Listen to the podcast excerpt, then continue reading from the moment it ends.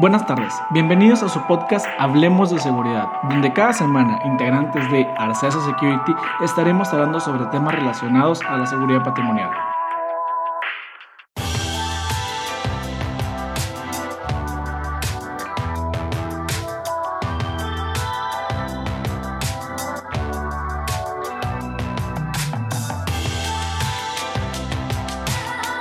Hola, ¿cómo estás? Buenas tardes. Excelente, aquí listo para grabar un capítulo más de Hablemos de Seguridad. Víctor, ¿cómo estás? Buenas tardes. Todo excelente, Dani. ¿Qué Buenas tal tardes, su- Alan. Buenas tardes, Dani. ¿Qué tal su fin de semana? Bien, muy bien. Excelente. Pues bueno, el- esta semana traemos un tema importante, un tema al cual podemos dar para hablar. Este, estaríamos hablando de cómo nos ha ayudado el saber detectar mentiras, cómo lo podemos ver en las demás personas, con qué tipo de entrevistas y en qué nos fijamos para poder detectar una mentira. ¿Cómo les ha funcionado esto? Bueno, de entrada hay que mencionar que hay diferentes eh, maneras en las que se pueden detectar eh, mentiras. En nuestro trabajo en particular, al ser investigadores y, y poligrafistas, pues tenemos varias maneras de hacerlo. Una de las más comunes es el, polígrafo, del cual ya hemos hablado en, un capítulo anterior. Pero, por ejemplo, tenemos otras maneras de, de detectar eh, engaños o, o mentiras. Una de ellas, y yo creo que la que sería eh, la mejor para que comenzáramos a platicar acerca de esto, es rasgos kinésicos. Rasgos kinésicos. ¿Qué. ¿Qué piensan ustedes acerca de los rasgos kinésicos? Hay, hay una opinión, bueno, yo tengo una, una opinión ahí, este, la gente piensa, o lo que se imagina toda la gente de rasgos kinésicos, van a pensar de que, ay, le haces una pregunta a la persona y mueve los ojos, no, al lado derecho, al lado izquierdo, es porque te está mintiendo. O, este, pues, pa- traga saliva cuando, cuando es- es- le haces una pregunta sobre un tema en específico, ¿no? El cual estás investigando. Este, y sí, a lo mejor sí te puede dar una señal, pero no lo vas a utilizar día con día, ¿no? Como tal. Yo eh, creo que sí, pero tienes que conocer a la persona, o sea, tienes que generar una línea base Claro, para saber cómo es la Bueno, persona. antes Sí, de, qué bueno. de- de profundizar más, hay que definir para toda la gente que nos escucha a qué nos referimos con rasgos kinésicos. Un rasgo kinésico eh, es, por así decirlo, un, la kinestesia viene del movimiento, o sea, es por ejemplo un movimiento que hace una, una persona, este, digamos, el, el comenzar a, a mirar hacia cierto lado, cuando le haces alguna pregunta, el que cruce las piernas, el que cruce los brazos, el que se haga hacia adelante, el que se haga hacia atrás, es una reacción. Un rasgo kinésico es una, una reacción. En este caso, nosotros vemos los rasgos kinésicos cuando los provocamos. Tenemos diferentes tipos de técnicas de, de entrevista este, y existen todavía muchas más que te ayudan a eso, a tú generar un rasgo kinésico en una persona que está siendo deshonesta, a tú generarle una reacción. Y eso que estamos platicando ahorita son las diferentes reacciones que se presentan, entre ellas, como mencionábamos ahorita, este, el, el mirar hacia un lado, el pasar saliva, ¿cuáles nos mencionaron? cruzar los brazos. Cruzar los brazos. Generar una distancia con la persona, o sea, estar así Sí. en una forma muy como retadora o receptiva. Y es que hay que dejar en claro que es un proceso, como tal. O sea, Exacto. Es un proceso de entrevista, eh, platicar con la persona a lo mejor una hora, una hora y media, este, para estar viendo a la persona cómo es, cómo es en su persona. Sí, porque como decían ahorita ustedes, tienes que calibrar a la persona para ver cómo es. ¿A qué nos referimos con calibrar? Ver cuál es su postura normal. A lo mejor no a todas las personas les gusta sentarse de manera recta en, en una silla. Yo generalmente estoy inclinado o casi acostado, o sea, pero esa es mi postura normal, es mi postura natural. Este, puede a lo mejor eh, tomarse o interpretarse por algunas personas como, como desinterés o, falta de formalidad, pero no es eso, simplemente esa es mi postura normal. Y ya digamos si de pronto en una conversación, cuando surgiera algún tema este, relevante para la otra persona en la que yo le estoy mintiendo y comienzo a cruzar los brazos, a cruzar las piernas, hacerme para atrás, estarme más derecho, eso es un cambio, eso es un rasgo kinésico. En este caso son rasgos kinésicos de engaño. Sí, y ahora también como es calibrar a la persona, hay que ver a la persona, eh, por ejemplo, yo te pongo un ejemplo, ahorita decíamos también un, un rasgo kinésico que a lo mejor miraba hacia otro lado, volteaba con los ojos hacia el lado derecho, hacia el lado izquierdo. ¿Cómo sabemos si a lo mejor la persona tiene un tic? ¿Sí? O sea, tienes, tienes que verlo, tienes que analizar por qué se está provocando, ¿no? Aunque hay que dejar muy en claro que el hecho de voltear hacia arriba sí es un detonante de recuerdo. Porque yo, yo lo he hecho muchas veces, que cuando te preguntan algo dices, puta, voltea. Ah, Simón, o sea, mi forma de, de yo de interpretarlo, si alguien se me pone a estudiarme, va a ver que yo estoy... ah, Pero también a lo mejor puede haber quien diga de que, ¿qué estás haciendo ayer? A ver, y empieza a ver arriba para inventar. Claro. Entonces, eso, eso, eso es lo que tienes tú que calibrar. Eso nos referimos con la calibración. Le haces una, una pregunta a la persona para tú poder ver que la persona esté recordando. y luego le haces otra pregunta para tú poder ver cómo hace cuando inventa. Entonces ya de esta manera empiezas a ver desde ahí sus rasgos kinésicos. Pero siempre lo que lo más recomendable es antes de eso empezar con un rapport. ¿A qué nos referimos con un rapport? Un rapport es establecer un clic con la persona, o sea, que la persona se relaje un poco, que se sienta en confianza dentro de lo posible para ahora sí poder detectar esos rasgos kinésicos. Sí, o sea, más sencillo, un tema de interés para ambas personas, ¿no? Por ejemplo, ¿qué, Sí. ¿qué, qué experiencias han tenido ustedes en las entrevistas? Que dicen, oye, esta persona venía muy negada o no quería tomar la entrevista y por medio del rapport pude generar ese clic.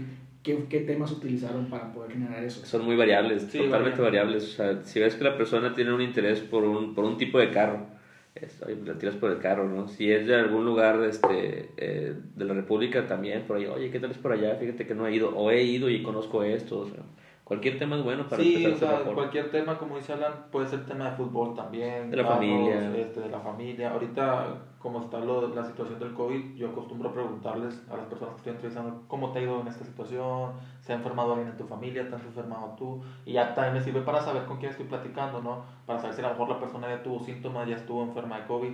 Este, y pues ahí meterme un poquito por el lado de la familia. Ahora, también toda esa información que, que tú vas sacando y obteniendo en un, en un rapport, al final del día te sirve posteriormente para, para tu proceso de, de entrevista y a lo mejor hasta de confrontación, en dado caso de que hayas detectado que la persona esté mintiendo y, y, y busques una, una confesión de su parte. ¿Consideran que el entrevistador tiene que tener una gran cartera de, de temas para hablar? O sea, tiene que tener muchos temas y poder dominar ciertos temas para poder entender esa conversación. Yo creo que sí. Sí, definitivamente tienes que saber de diferentes temas, eh, tener conocimiento, a lo mejor no meterte tanto, pero sí tener conocimiento de diferentes temas. Tener apertura a, a escuchar también opiniones distintas a la tuya porque no te puedes pelear con la persona. Y siempre hay que buscar evitar temas en los que se pueda ent- entrar en controversia y causar lo contrario, que en vez que, en vez que haya un clic, haya una, un problema con, con la persona, ¿no? O sea, No, y como haya un- quiera va a pasar, aunque tú quieras a lo mejor hacer un clic con la persona, va a haber un punto en que a lo mejor la otra persona no está dispuesto a, a- a tener Sí. confianza, porque se va a sentir hostigado, se va a sentir desprotegido, o va a haber muchas, muchas personas que no van a confiar en tu proceso por desconocimiento.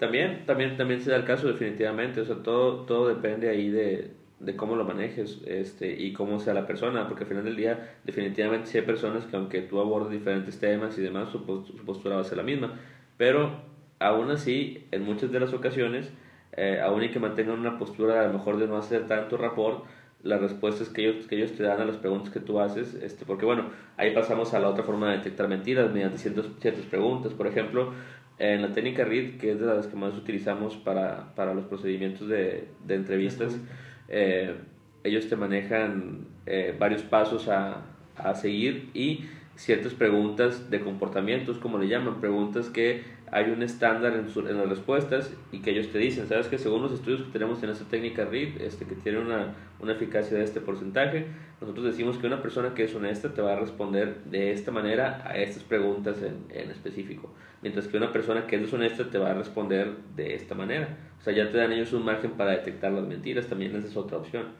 Háblame un poco más de la técnica Rito, o sea, ¿qué es para la gente que nos está escuchando? ¿Qué es? ¿De dónde viene? Si nos puedes hablar. ¿Y qué es lo que mide la técnica? ¿Cuáles son los puntos o pasos de esa técnica?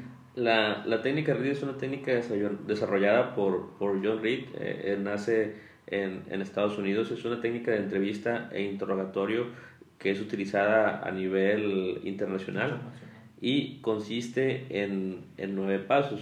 Este, en sí, los primeros pasos eh, hablan acerca de empezar a obte- a obtener información de la persona, que era lo que decíamos ahorita, ¿no? La persona, este, eh, cómo se llama, dónde vive, eh, por qué está aquí, eh, todo lo relacionado a lo que tú quieres eh, investigar. Vamos a suponer, por ejemplo, que tenemos, eh, no sé, una investigación por un, por un robo, ¿no? Que hubo un robo en, en un banco, por así decirlo. Es decir, estás entrevistando un grupo de, de empleados, de cajeros, y eh, tú quieres saber quién de ellos fue. Entonces, el primer paso es, eh, la persona ya sabe a lo que va, ya contigo, y lo primero que haces es preguntarle, ¿sabes por qué estás aquí? Y una persona que, que ya todos saben por qué están ahí, una persona honesta te va a decir, sí, estoy aquí porque hubo un robo. Estoy aquí porque me pidieron que viniera porque hubo un robo en las instalaciones este, y te va a hablar acerca de lo que, de lo que sepa del evento, del robo, por así decirlo. Mientras que una persona deshonesta este, te va a, a responder, no, no sé por qué estoy aquí, aunque, aunque ya sepa. me hablaron. pues dicen que robaron, pero a mí no me consta, o sea, ese tipo de comentarios ya, ya empieza, ese tipo de respuestas ya empiezan a, a, hacerle perder puntos, por así decirlo, ¿no? Este, que no es una escala de puntos tal cual, pero pues ya es un indicador de que algo ahí no, no está empezando bien. Vamos a manejarlo así como indicador. Sí, como indicador, definitivamente. Entonces, ya empiezas tú tu proceso de entrevista, empiezas a hacer tu rapport y demás, tú le dices a la persona y le dejas muy bien claro que si él está hablando con la verdad, el, eh, pues el proceso de investigación lo va a demostrar y le preguntas directamente, ¿fuiste tú quien hizo esto? Y la persona pues generalmente responde con un no. Entonces pues ya ahí comienzas tu proceso igual de entrevista y demás, obtienes tus datos generales, tu rapport, este, y empiezas a hacer las preguntas de comportamiento.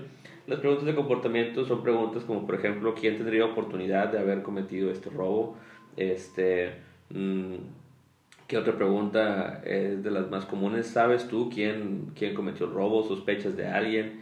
Eh, ¿De quién no sospecharías? ¿De quién no sospecharías? Entonces, todo ese tipo de, de preguntas, eh, hay un estándar para las respuestas. Una persona que está siendo honesta va a responder de cierta manera, una persona deshonesta va a responder este, de una manera diferente. Tú ya sabes cuál, cuál es ese estándar, lo, lo analizas y tú ya dices, ¿sabes que esta persona me está siendo honesta? Bueno, terminas tu proceso. Ahí queda la entrevista con la persona. Si la persona está siendo deshonesta, entonces ahora lo que sigue es eh, una confrontación una confrontación con la técnica RIT te dice que salgas por unos minutos de la habitación y luego regreses, te pares frente a la persona y le digas, ¿sabes qué? En este momento no tengo ninguna duda de que tú estás mintiendo. Y eh, entonces empiezas el, el, paso que es el desarrollo de, de, temas, empiezas a tratar de convencer a la persona de hablar con la verdad, de, de decir las cosas pues como, como realmente son.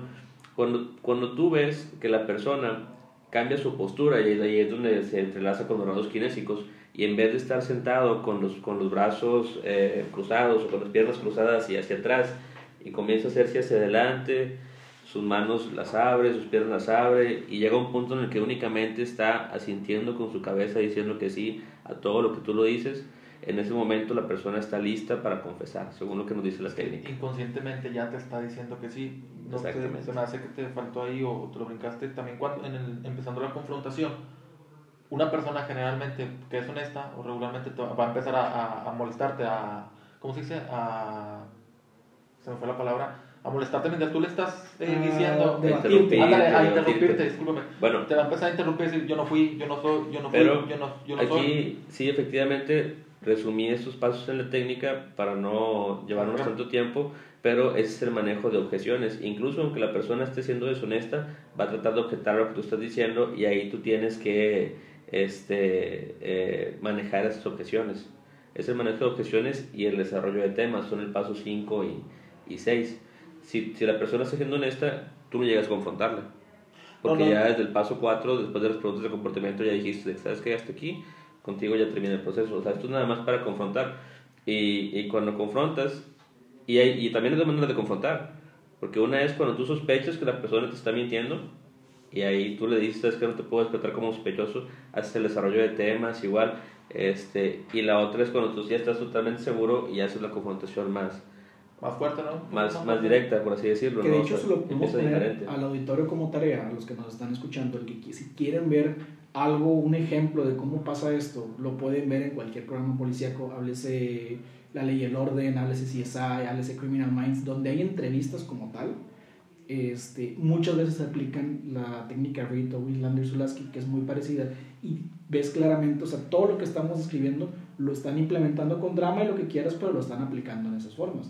Sí, en algunas, no, no en todas, pero en algunas sí, sí, se, sí lo practican de esa manera. Ahora también hay que ver cómo cambia la dinámica cuando son dos entrevistadores, porque ahí es un, es un tema totalmente diferente, ¿no?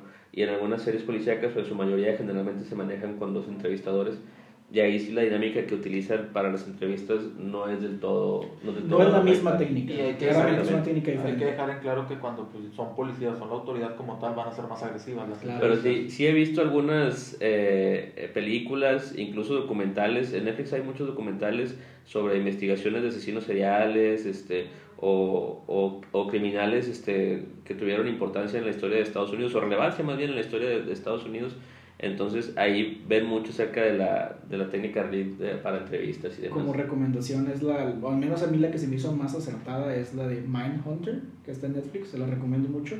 Este, y ya que estamos tocando el tema de, de programas que, nos, o sea, que están inspirados en esto, o que Sí. esto está inspirado en esos programas, mejor, hay uno, que de hecho hay un libro, se, la serie se llama Light to Me, no sé si alguno de ustedes la ha visto. He visto algunos Yo capítulos. Igual, igual de Criminal Minds, no acabo de ver todos. que Criminal Minds mm, no se me hace tan chido, ¿no? Yo- Eh, yo- o sea, vaya, sí lo, sí lo tema de investigación y demás, pero la historia en sí como que no me atrapó. Yo le iba, les iba a decir, me imagino que sí la vieron la serie, eh, bueno, el programa que sacaron en Netflix de- del padre que mató a su niña. ¿no? Ahí utilizó la técnica RIT, ¿te acuerdas? En la, el- en la parte donde lo entrevistaron a él. entrevistan y utilizan el polígrafo. Nada más que no me acordé del nombre de la, Yo tampoco, del caso, a por eso, por eso no lo mencioné. Se los dejamos en tarea y lo ponemos en los comentarios. No, fue, fue, muy, fue muy sonado. Sí. Bueno, a lo que iba mi comentario en un principio y por qué saqué el tema de Light to Me es que, bueno, básicamente si han visto la serie, se trata de un investigador que tiene su grupo de, de, de investigaciones y lo que él basa su trabajo es con los rasgos kinésicos que lo llaman microexpresiones. Que Sí. son siete, siete expresiones que es felicidad, este, tristeza, angustia, enojo, este, decepción Sí. y no me acuerdo las otras dos, las cuales son únicas, no importa la cultura, no importa la clase social, no importa Son raza, universales. son universales. De hecho, viene de un libro inspirado por el autor de Paul Ekman, Paul Ekman. que se llama Cómo detectar mentiras, que si tienen forma de conseguir ese libro está en Amazon, está muy bueno, se lo recomiendo, y basa toda esa entrevista o todo ese programa con base en una entrevista en la cual te ayuda a, dete- a detectar detonantes en, las, en los rasgos de las personas. A mí en lo personal me ha ayudado mucho como que ver eso directamente porque digo, no es como que una ley de que si hizo esto es porque está mintiendo, pero te ayuda más o menos a encaminar una investigación o una entrevista de cierta Es que manera. todo depende de cómo, lo, cómo los generes. Igual en la serie también, y si he visto unos capítulos, es, es lo, que, lo que él hace, o sea, genera sus estímulos y ahora sí los detecta, ¿no? Pero Claro. porque él lo está generando. Aparte, tiene mucho que ver el entrevistador. Claro. Es, es, es eso, ¿no? O sea, el entrevistador es el que, los, el que genera sus estímulos y como entrevistador no sabes generarlos, no vas a poder detectarlos. Entonces, esa es la parte que requiere práctica, definitivamente. ¿Qué, ¿Qué perfil creen que pueda tener un entrevistador? No sé si lo tocamos en un tema pasado, pero para poder retomar el tema, o sea, ¿cómo describirías al entrevistador perfecto? Debería tener eh, ciertas características, definitivamente eh, atrevido, puede ser una de ellas. No tanto at- atrevido tal cual, sino... eh, Sin vergüenza, a preguntar. Digo, Exacto, o sea, que, que, no, que no se cohiba a la hora de, de preguntar o hablar sobre, Curioso sobre tiene que ser forzosamente. Curioso, sí. Que le guste la investigación, primero Sí. que nada también. Sí, le sí. guste investigar. ¿Qué, qué, qué detonantes creen que deba ser este, importante para el entrevistador? O sea, decir, sabes que esta persona recomendamos que tenga una- un amplio espectro de temas, que sea curioso, que sea fuerte de, de carácter. ¿Cómo, ¿Cómo ustedes lo describirían? O sea, porque hay muchos que investigadores, pero como cuál ustedes catalogan. Eso también de- depende qué tipo de, de entrevistas sean las que vas a, a realizar, ¿no? Por ejemplo, si es ya una entrevista en un proceso de investigación donde haya una confrontación con un, con un empleado que, que está mintiendo, pues ahí sí ocupas una persona a lo mejor con cierto carácter.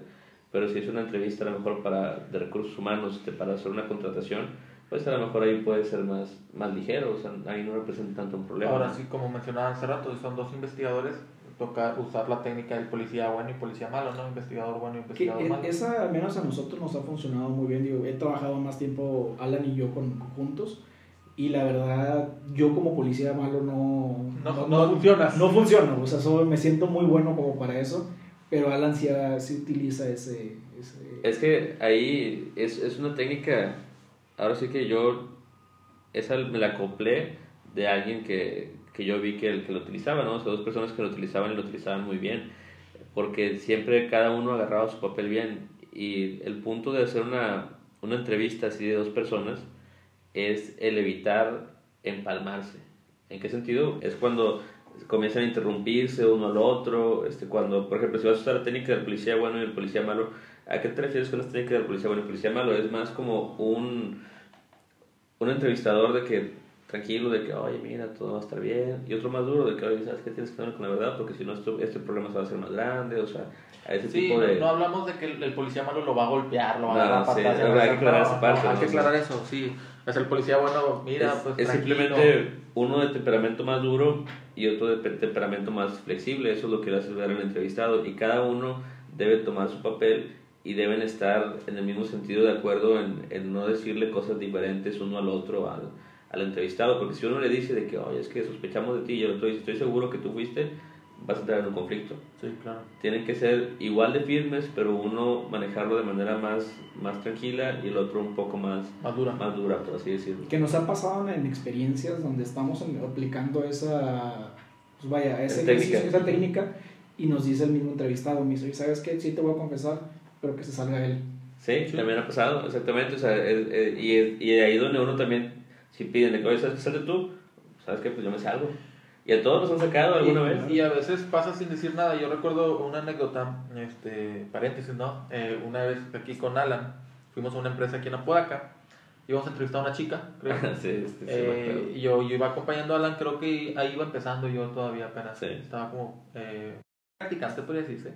Este, y yo no dije ninguna sola palabra en la entrevista. Yo llegué, me presenté nada, buenas tardes, Alan comenzó la entrevista y la muchacha pidió, le, te pidió a ti, ¿verdad? Sí. Le pidió a Alan que yo me saliera, yo sin decir nada. Yo sin decir, no, pues yo me salgo. Está bien. Creo que la muchacha te confesó. Sí, sí, confesó. La muchacha confesó, le confesó a Alan y le pidió que yo me saliera porque yo no le inspiré confianza. Pero yo no había dicho ninguna palabra. O sea, Sí. simplemente no le inspiré confianza. Ahí sucede, o sea. A mí me pasó en, en una entrevista, este, estábamos igual, yo aplicando las de Víctor, hice un comentario en toda la entrevista y le dije, oye, carnal, qué chido, güey, o sea, ha- habla con nosotros. sí, ya me Este, habla con nosotros, digo, o sea, ponte y esas fueron mis palabras textuales, ponte chido, cortea, va la persona y me dice, es que tal persona me empezó a amenazar y me dijo, ponte chido, yo no sé qué es ponte chido, y dices, madre, o sea, es cuando ya busca el entrevistado una forma de poder sacar su responsabilidad, Yo lo veo de esa manera. Yo creo Pues, también que tiene sí. que ver mucho con la recepción de la persona y cómo recibe las palabras, ¿no? Porque hay unas que, que son más sensibles a lo mejor que otra persona. Si una persona, a otra persona le hubiera- le hubieran dicho ponte chido, a lo mejor se ríe, o a lo mejor, Claro. oye, ¿qué es eso? O, Sí. o no pasa de ahí. Sí, porque sí, sí hay con quien a lo mejor puede llegar a, a- a incluso por como parte del rapport, tener una conversión en ese nivel, o sea, ya más informal y demás, pero todo depende totalmente del, del entrevistado. Este, y lo importante es eso, o sea, buscar que abra su postura, que se relaje, crear una línea base y detectar rasgos de, de engaño. Ahora, ahorita nos dedicamos también a la parte de la técnica RID, estábamos hablando sobre cuando empiezas a desarrollar el tema con la persona, de convencerlo de, de responder con la verdad, que empiezas a decirle de que mira, piensa este, en esto, es mejor resolverlo de esta manera, mejor son esto conmigo y demás. ¿Y qué es lo que viene después? Que es el paso 7, es la pregunta alternativa. Le hace a la persona, le haces a la persona una pregunta en la que en las dos respuestas que te da, él acepta haber... Su responsabilidad. Acepta su responsabilidad, exactamente, ¿no? Tú le preguntas de que, oye, mira, ¿sabes qué? Como te dije, no me queda ninguna duda de que tú fuiste, dime, lo hiciste, este, porque eres una mala persona, por poner un ejemplo, así, así lo puedes manejar, o porque te equivocaste. Entonces, ya la persona lo reconoce y ahora si viene el documentar esa confesión, esos son todos los pasos que manejamos en la técnica RID para, para la detección de, de engaños. Eh, platicábamos de eso, de, de, de ese paso hace días, creo que sí, o sea, terminas ah, teniendo la confesión de la persona, pero no obtienes el motivo real, ¿no? En, en algunos casos puede, puede llegar a pasar y es una de las cuestiones que yo también he observado en, en la técnica RID. ¿De qué manera se refiere esto? Por ejemplo, cuando tú haces el desarrollo de temas, pues tú buscas que la responsabilidad no caiga en, en la persona, buscas el, el por qué y tú le das el, el por qué. Por ejemplo, en una ocasión me tocó un empleado que, que se robó de su área de trabajo este, una caja con, con equipos telefónicos. Eh, y la única pista que tenían fue que un- unos días antes esta persona había movido la cámara del lugar. Entonces por eso pensaban que era él. Pero cuando cometió el robo pues no había cámaras. Entonces ya empecé a entrevistarlo y demás. Durante la entrevista hicimos buen rapport. La persona me empieza a contar que días antes, este, bueno, se, se lo vio molesto con la empresa primero que nada, ¿no? Entonces empecé yo a, a aplicar la técnica RID, llegué a la parte del desarrollo de temas, empecé a decirle de que mira, piensa en esto, piensa en esto otro, esto, mejor vamos a resolverlo aquí, hablan con la verdad. Y me dijo, ¿sabes qué? Te voy a decir la verdad. A ver, ¿qué fue? Cuando le hice la pregunta alternativa, él ya me dijo, ¿sabes qué? Pues sí, yo lo, lo hice, pero porque pues a mí se me perdió mi cartera unas semanas antes, este, y, y pues ahí no investigaron nada, y ahora que se perdieron los teléfonos se quisieron investigar, y porque esto sí, o sea, entonces él dio la responsabilidad porque yo le dije. Entonces, si fue porque realmente en la empresa no investigaron lo, eh, eh, algo, algo, que te pasó o porque no han sido justos contigo, pues es entendible que tú lo hayas hecho por esto, pero no lo cometes por ser una mala persona. O sea, realmente si fue por esto, mejor dímelo. Entonces, ya cuando él me lo dijo, me empezó a contar esto que le pasó de su cartera y ahí fue lo que él atribuyó el por qué había cometido el robo. Sí, es que le das opciones. Exactamente, tú le das la opción, entonces ya ahí sí no sabes si realmente lo hizo por eso o simplemente lo hizo porque vio la oportunidad y por quiso venderlo. Exacto, ¿no? Hay un detonante también el cual cuando una persona confiesa algo, o sea, porque el saber el que estás mintiendo, lo hablamos en el tema del polígrafo, no han escuchado pueden escuchar nuestro podcast del polígrafo, cuando una persona está mintiendo genera un estado, un estado de alerta, genera una, y genera una tensión. Exacto. Esa tensión, el saber que estás mintiendo y que te están enjuiciando, estás tensionado, una vez que tú confiesas, automáticamente liberas toda esa tensión y es más fácil para la persona empezar a dar detalles de eso porque ya no tienes nada que te preocupe. Sí, esa es una cuestión eh, fisiológica. O sea, ahorita hemos estado hablando acerca de los, de los cambios externos de, de, de, la mentira, pero mencionando un poquito acerca de la fisiología de la mentira, pues todos son cambios que van de la mano y van relacionados a ese eh, impulso eh, que se genera el cerebro por saber que estamos mintiendo y el riesgo que nos descubran. Entonces, eso es lo que genera todos esos cambios internos también. Entonces, todos esos cambios internos, pues definitivamente se manifiestan de manera externa en, lo que hemos platicado ahorita. ¿no? Yo creo que este capítulo va muy ligado al capítulo del polígrafo. Deberían de, de, escucharlo a lo mejor primero aquel, aquel capítulo y luego este, si no han escuchado el otro, ¿no? Obviamente. Claro. No, y otra cosa, o sea, ahorita estamos hablando de, de la técnica RIT, por ejemplo, pero yo creo que muchas preguntas, y al menos me las han hecho a mí, no sé ustedes también, que cuando les cuento a qué nos dedicamos, que somos investigadores, etcétera, nos dicen de que, ah, entonces tú puedes saber cuando una persona te está mintiendo. Y es un sí, pero no todo el tiempo, o sea, porque no, no estás leyendo a una persona todo el tiempo. Pero, por ejemplo, y es a lo que va, a lo, sí, que va, a lo que va esto, o sea, si una persona que nos está escuchando, que no tiene la misma experiencia, lo quiere aplicar, o sea, podrían decirles, oye, ¿sabes qué?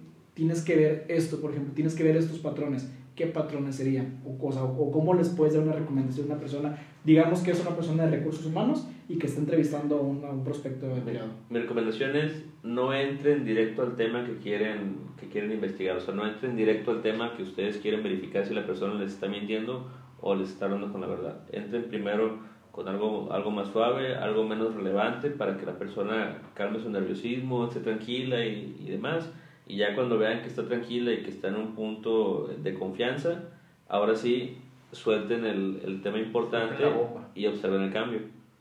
¿Consideras que, que debe, bueno, yo, yo, lo, yo lo expreso de esta manera, el que los traigas como una montaña rusa, o sea, que los traigas relajados y luego los presiones y luego los relajes y luego los presiones y así te los traigas, o sea, para arriba y para abajo para ver los cambios.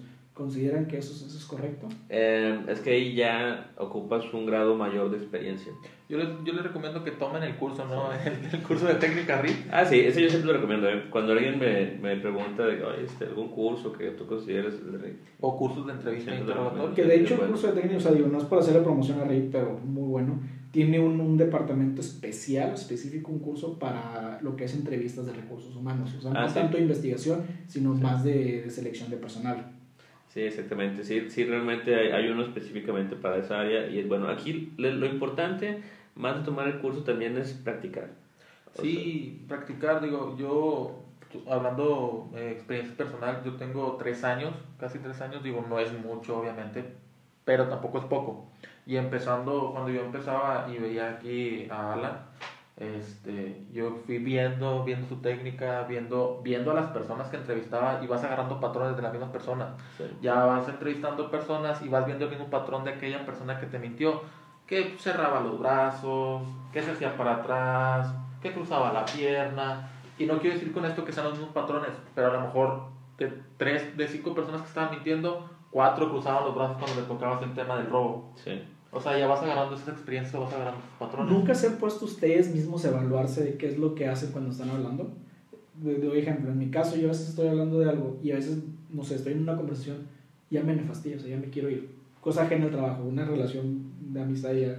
No, ya no entendí tu pregunta yo. No, o sea, a, lo que, a lo que voy, déjame, déjame les playo. O sea, nunca se, se han analizado ustedes mismos Y doy el ejemplo. Yo cuando estoy hablando con alguien y ya, ya no me interesó su plática, yo lo que empiezo a hacer, empiezo a ver el reloj, empiezo a mover la pierna, empiezo a soltar varios manipuladores para que la otra persona se dé cuenta de que ya no quiero hablar contigo. ¿Nunca se han evaluado si las hacen seguido? Yo sé que sí las hago, pero la verdad no las he evaluado tal cual. No, o sea, pero sé que sí las hago. Eh, porque sí me han comentado varias cosas así en ocasiones, ¿no? Entonces, sé que sí las hago, pero la verdad no las identifico. Que, que es importante, o sea, las mismas personas que nos están escuchando, el saber leer, o sea, el saber leer a la persona, que, que eso venía este, en la pregunta pasada que les hacía, o sea, de que, ¿qué les pueden recomendar a las personas para poder saber si les están mintiendo o no? El aprendan a leer a la persona, o sea, hay, digo, si no quieren tomar o no quieren comprar un curso que relativamente está caro, un, curso de reír, algo más este, doméstico, algo más digerible, en YouTube vienen muchos cursos de, de kinésica, o sea, de lenguaje corporal, que esos te ayudan para poder leer a la persona y saber que lo que tú estás diciendo, que el receptor está teniendo una buena recepción de tu mensaje. Lo más importante es el, el estar consciente. Bueno, es que eso también es una opinión personal, porque hay quienes afirman este, de que no, es que si voltea para arriba, hacia la derecha, está recordando, y si voltea para abajo, y o sea, entonces yo soy de la idea eh, de que no es necesariamente así. No. Tienes que analizar primero, por eso ahí mi recomendación es como, como les decía ahorita, o sea, antes no empieces directo con lo que quieres saber, o sea, antes una, una, una plática previa, trata de, de, plantear situaciones donde la persona tenga que recordar o, o inventar para tú poder ver si... Doy un ejemplo de lo que, que dices, y regresando a mí mismo, por ejemplo, mucha gente dice, es que si traes los brazos cruzados es que estás negado y estás cerrado a nuevos, este, a nuevos comentarios. Y yo la verdad cuando tengo los brazos cruzados no es porque no quiera estar ahí o no te quiera escuchar, sino es porque no encuentro dónde poner mis brazos, no encuentro dónde ponerlos, entonces los cruzo para poder que descanse. Y es una cosa muy natural en mí de que no quiere decir que, que no estoy de acuerdo, de acuerdo con lo que dices. Digo, que hasta cierto punto depende cómo vaya la, la conversación, si, si afecta, o sea, o sea, si se podría haber reflejado pero no sé si ustedes lo han, lo han analizado. Sí, pero a lo mejor, por ejemplo, tú comentas eso, eh, no sé, no tengo dónde descansar los brazos y a lo mejor es una plática que estás teniendo con una persona de 10, 15 minutos. Acá, por ejemplo, en un proceso que dura a lo mejor una hora y media, dos horas, estás platicando con la persona sobre el mismo tema o sobre diferentes temas. Cuando estás haciendo el report, este, en un tema de, de interés de los dos, la persona va a estar tranquila porque eh, ese, ese tema le interesa. Obviamente, si le tocas un tema del cual él no quiere hablar, pues ya no va a estar tranquila y va, va a generar un, un, un cambio, exactamente. con las piernas, con los brazos, perdón. Eso es importante, perdón, antes que se me olvide. Es importante también estar viendo a la persona toda completa, que, no haya, que no haya objetos, que no haya un escritorio. Ahorita a lo mejor pues tiene que haber un escritorio, tiene que haber una pantalla ahí cubriéndonos porque no puede estar cerca por la situación que vivimos. Pero siempre que entrevistes a una persona, verlo de pies a cabeza para ver su movimiento. Y sabes, también algo, algo que es importante y que nos ha faltado mencionar es que una cosa es detectar que una persona te esté mintiendo y otra cosa es obtener una confesión de esa persona que te está ah, mintiendo. Ah, claro. No, sí, es muy diferente. Digo, no hemos tocado un tema muy... Estamos hablando nada más de cuestiones motrices, de cuestiones kinésicas, pero no hemos también contado la declaración como tal. ¿A qué me refiero? O sea, que cuando una persona te está hablando y tú sabes que lo que te está diciendo no tiene sentido porque te dice una cosa, o al menos eso yo lo hago mucho cuando pregunto, que te yo siempre, cuando voy a entrevistamos, siempre soy como que el, la otra persona que entrevisto, soy como que el, el side guy de, de, de la persona que entrevista. este, y yo, bueno, mi función es hacer las preguntas que rompan la, que rompan la monotonía o que rompan el, la consistencia. Por ejemplo, si está en la entrevista y están platicando y la otra persona está diciendo cosas, así en pleno, en pleno clímax de su conversación, le hago una pregunta de hace cinco minutos de lo que estaba contando y escucho qué fue lo que dijo. Ese tipo de cosas también te ayuda a ver la relación de la persona si sigue manteniendo esa, esa consistencia en su declaración. Sí, definitivamente. Les, voy a mencionar algo, algo muy curioso que, que, nos ha pasado a todos. Pero ¿cuántas veces nos pasó que hacía, cuando íbamos juntos a, entrevista, ¿no? que íbamos en, pareja, que hacía cualquiera ya se ni el doctor Víctor una pregunta y le respondía la persona no. Y, y, luego yo les preguntaba exactamente lo mismo un segundo después y me decían, bueno, sí. Cuatro veces me pasó, yo las conté. Me da tanto coraje porque preguntaba una cosa y Alan a los 10 minutos pregunta la misma pregunta, estructurada exactamente igual, con un tono diferente y le dice que sí. Sí, sí, sí, es algo muy, muy raro, pero, pero sucede, ¿no? O personas que que tú empiezas a, por ejemplo, no tiene que ir a desarrollar los temas y todo, y me va a confesar, y le tiras la pregunta y no te confiesa, ¿no? Y luego llega alguien más y le tira la misma pregunta y ya sí confiesa. Sí, pasa. Sí, y, y volvemos a lo mismo, es porque, como lo decíamos al principio, no hay un clic, no hay una confianza a lo mejor. ¿Te acuerdas persona. con el que se robó la laptop en una empresa? Iba a contar la, la anécdota, si, si quieres. La cuéntala. pueden desarrollar, digo, tenemos tiempo. Este, estábamos en una planta en, Ci- en Ciénega. eh, esta persona se había robado una laptop. La laptop. Una laptop. eh, me, to- me tocó. Tú, tú realizaste la entrevista primero, ¿no? Yo hice, yo hice la investigación previa para filtrar a los candidatos. Es- En esa ocasión este, era todo un departamento el sospechoso, entonces me dijeron de que "Oye, queremos saber quiénes son, eh, los- o sea, quién pudo haber sido, ¿no? Entonces ya este, hice yo mi, mi proceso de entrevista, entrevisté con la técnica RID como a unas ocho personas aproximadamente, de esas ocho personas hubo dos que dije de que estos dos, este, para mí que pueden estar eh, involucrados. Eh, uno era el dueño de la laptop y otro era un, un empleado que había ingresado de manera reciente, ¿no? Entonces ya empecé a entrevistar a, a los dos y ahora sí este, buscando una confrontación, empezamos con, la- con las aplicaciones de polígrafos y demás y encontramos al culpable. En esa ocasión eh, Víctor lo estaba, tú hiciste esa prueba con él, ¿no? Sí, yo hice esa prueba con él, la prueba de polígrafo, salió mal. Me aventé la técnica RID paso por paso. Del libro, yo estaba ahí Sí, presente y estuvo, presente. estuvo hecha así, este, como lo marca el libro. ¿no? Yo considero que estuvo bien hecha mi técnica, ¿por qué? Porque ya cuando, bueno, antes de pasar eso, cuando lancé la pregunta, ¿fuiste tú o...? Sí, sí, la pregunta alternativa, la lo pregunta hiciste por esto, lo hiciste por esto otro. La persona me dijo no. Fue el caso, ¿no? Si mal no recuerdo, me dijo no, yo no fui. Viene Alan, hace exactamente lo mismo, lo mismo el, que yo el dije. desarrollo de temas, de que mira, temas. tocas entrar a esta empresa, este, tienes un buen sueldo, este, si buscas seguir trabajando en tus empresas. a Pero a mí, a mí me da mucha risa porque dijimos exactamente lo, Lo mismo. mismo. Si acaso cambiaban palabras pequeñas, palabras no como cada O sea, Sí. y al momento de hacer la pregunta alternativa, Sí, ¿no? sí, la pregunta alternativa, ¿lo hiciste por esto o por esto? No, es que fue por fue esto. por esto. Y confesó con Alan, siendo que yo ya Sí. le había dicho a momentos antes lo mismo Lo que Alan. mismo. Alan se, re- Alan, perdón, Dani, Alan se retira, sale a hablar con, Sí, con, con el- recursos con el humanos encargado o con el encargado. Y yo le pregunto a esta persona, no recuerdo cómo se llama, vamos a ponerle Panchito López. Oye, Panchito, este, ¿qué pasó si te dijo lo mismo? Yo, yo le pregunté porque yo me quedé con la duda. ¿Qué pasó? Porque a él sí le confesaste y a mí no. No, pues es que, pues no sé, él me dio más confianza. A eso venía mi comentario ahorita. A eso te a decir. Y fue eso, o sea, él- Alan le dio más confianza, simplemente fue eso. Sí, así, o sea, así sucede. Y va a pasar, va a pasar. Ahora, ¿cuántas veces no nos ha pasado que tenemos a la persona ahí y sabemos que él fue, él nos está dando todos los indicadores que él fue, salió mal en el polígrafo Sí, Y no sigue diciendo que no fue? Y no confiesa y de ahí no lo saca. Y Y no así hay muchos.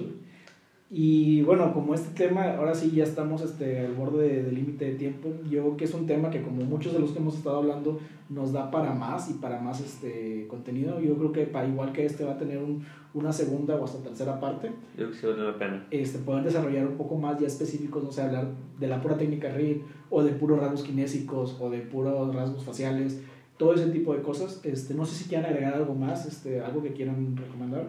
Eh, a las personas que nos escuchan o, este, o nos ven, si tienen la oportunidad de mandarnos sus comentarios, sus dudas, algún tema que les gustaría que platicáramos, este, eh, mándenos a través de nuestras redes sociales este, para poder analizarlos y los platicamos también aquí en el podcast. Sí, también comentarles, decirles, el programa del que hablábamos, la serie de Netflix, se llama El Caso Wax, es donde un padre mata a sus hijas, está muy interesante. Sí. Este, ahí hay una parte, hay un momento donde entrevistan a- al padre, al asesino en este caso, al homicida, eh, y utilizan la técnica RID, utilizan también polígrafo, utilizan la técnica RID de una manera este, muy buena. Es, está muy padre esa serie, véanla. Y también, si es la primera vez que nos escuchan, obviamente escuchen todo- todos los capítulos del podcast, pero el del polígrafo está muy ligado a, a este capítulo, A lo que hemos estado a platicando. lo que hemos estado platicando. Perfecto, entonces nomás recordarles que nos pueden encontrar en Twitter como Arcesa Security, Facebook como Arcesa Sec, Instagram como Arcesa Security y pues está nuestra página Arcesa Security. Entonces, este, pues sin más por el momento, pues les agradezco que hayan, que, hayan este, grabado el podcast este- esta semana y pues bueno, que tengan una excelente inicio de semana. Hasta luego. Hasta luego.